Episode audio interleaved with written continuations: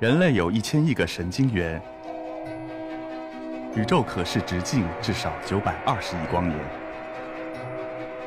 从无限小到无限大，在中科院 SELF 讲坛一起探索未知的世界。本节目由中科院 SELF 讲坛出品，喜马拉雅独家播出。大家下午好。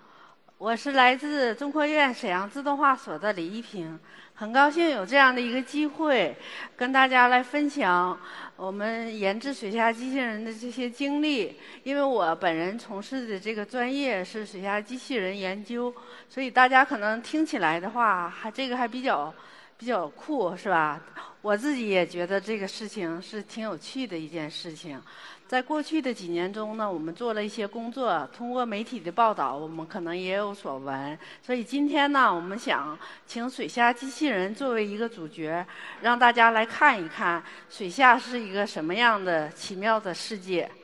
说到水下机器人的话呢，大家可能更多的就是通过媒体来了解这个机器人的情况。比如说，我们在二零一零一六年的时候，我们研制的海斗号。下潜到了马里亚纳海沟挑战者深渊的最最深处，就是海沟的底部。所以呢，大家觉得，哎呀，我们中国人终于有了自己造的这种机器人，能够到达海洋的最深处。但是说起水水下机器人来，实际上我们还要讲一讲，就是水下机器人的一些特点。通常的话，我们说水下机器人的发展有六十年的这样的历史了。这主要是指世界水下机器人的发展的历史有六十年了。但是对于我们中国来讲呢，我们大概是用了三十多年的时间来经历了整个机器人发展的这样的一个过程。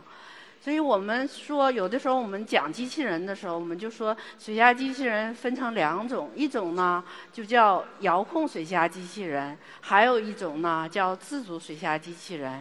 对于这种遥控水下机器人来讲的话呢，大家可以看到，它是有一根电缆，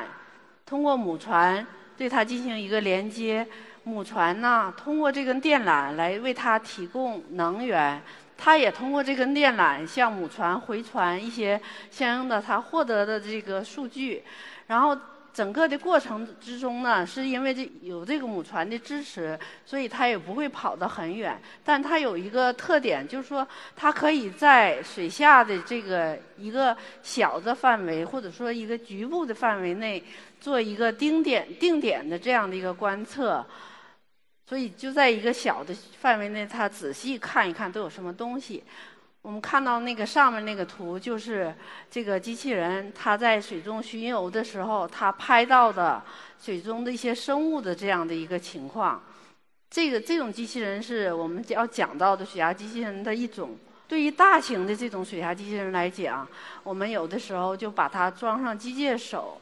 它就可以在水下进行一个取样的作业，所以这个机器人，你看现在这个图上显示的就是我们在二零一七年的时候，我们研制了我们国家的第一台六千米级的遥控水下机器人，然后它呢在海底采集岩石的这样的一个图片。底下这个图呢，是显示的是它在五千六百米的深度的时候，它布放了一个标志物和一面国旗。因为那个时候，我们觉得这个机器人是我们能够下潜到的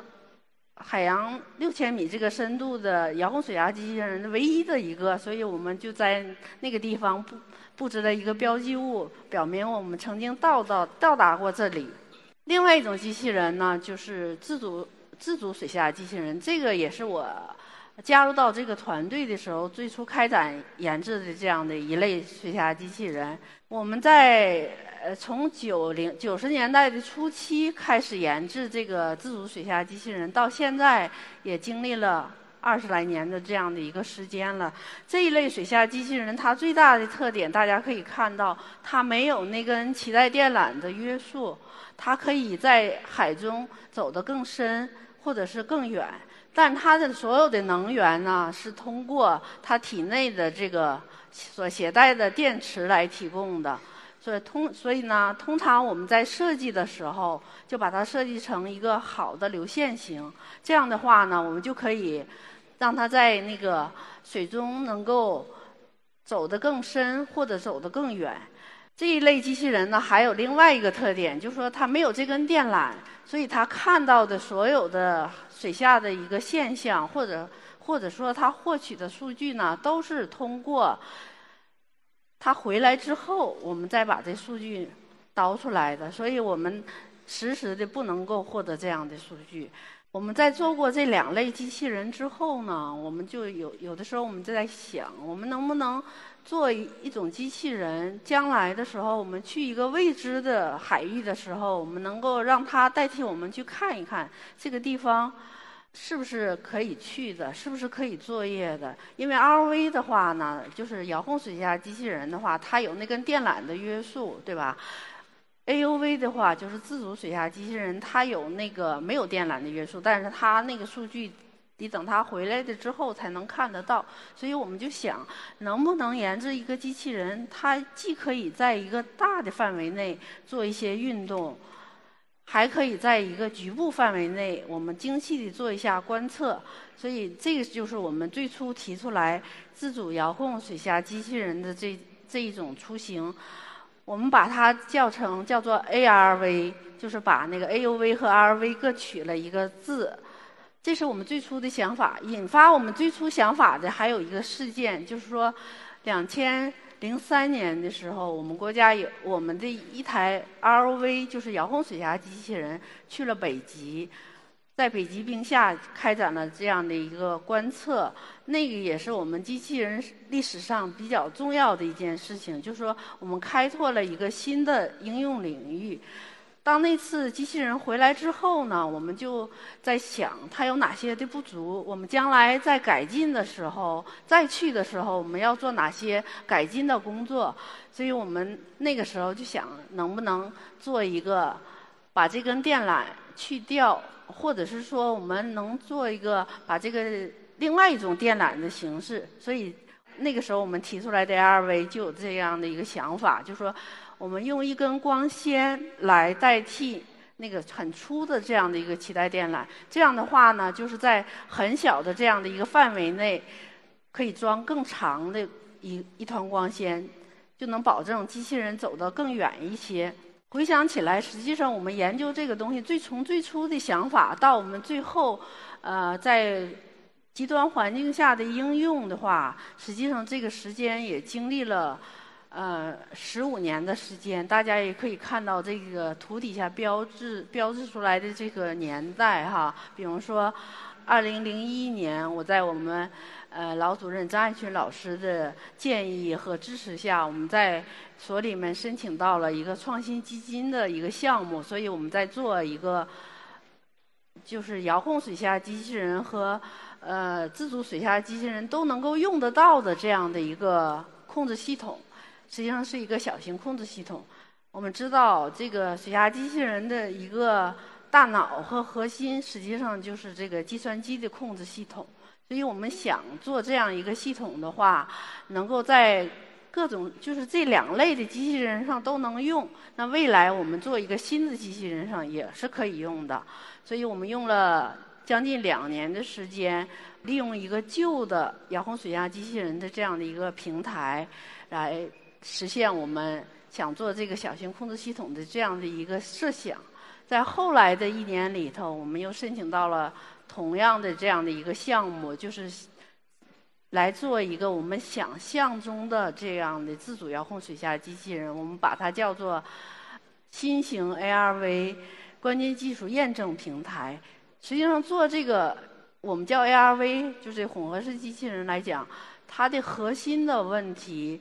有很多，但是其中最主重要的一点的话，我讲就是这根光纤，因为我们把原来的 RV 的这根光纤拿掉了，想换成这个 AUV 的光纤的话，我们可能还要做很多的事情，很多的探索。我们当时也访问了光纤的生产厂家，给他们讲什么是我们要做的这个水下机器人，我们希望能够在水下机器人上搭一根光纤。然后他们也给我们讲这个光纤是怎么生产出来的，但是这个光纤主要是在通讯领域在用，也没有在那个 AUV 这个上或者 RV 上用。我们怎么用的话，还是有有些问题的，所以他们也给我们做了一些，到他们那地方去也给我们做了一些实验，我们也测了那些拉力呀，还有其他的一些参数。回来之后呢，我们也不断的做实验，最终呢，在两千零五年的时候，我们把终于把我们这一个我们心心里想的这个。就混合式的机器人做出来了，我们在水库也进行了一个湖上试验，来验证看看我们做的这机器人能不能自由的这样的航行，或者是说它那些还有哪些问题我们没有克服。在后续的这些年里，实际上我们是在不断的呃探索，不断的失败，又不断的寻找新的解决方案，所以我们最终。做了几型，做了五型的这样的机器人，把它在极端环境下，在北极，在马里亚纳海沟都得到了一个应用。然后现在我们就来谈一谈有趣的事情，我们如何是把我们的机器人从北极到马里亚纳海沟都获得应用的。说到北极，大家可能想到的都是就是。海冰覆盖的白雪茫茫的这样的世界，的确，北极就是一片茫茫的这个冰的世界。但是在这厚厚的海冰下面呢，它是实际上是一个海洋，就是厚的海冰覆盖的这样的一个海洋。北极呢本身有几个特点，对于我们做的机器人来讲。要是去到那个地方应用的话，面临的挑战呢有几个。一个呢就是极地，它是一个高寒的地区，就说你机器人去了以后，所有的元器件，包括电池，要耐得住这样非常低的这样的一个温度。还有一个呢，就是一个高纬度的地区，在北极这个极点，所有的导航设备、磁的设备都是失灵了，所以在机器在那个地方，机器人就无法导航，所以我们不知道机器人要做什么。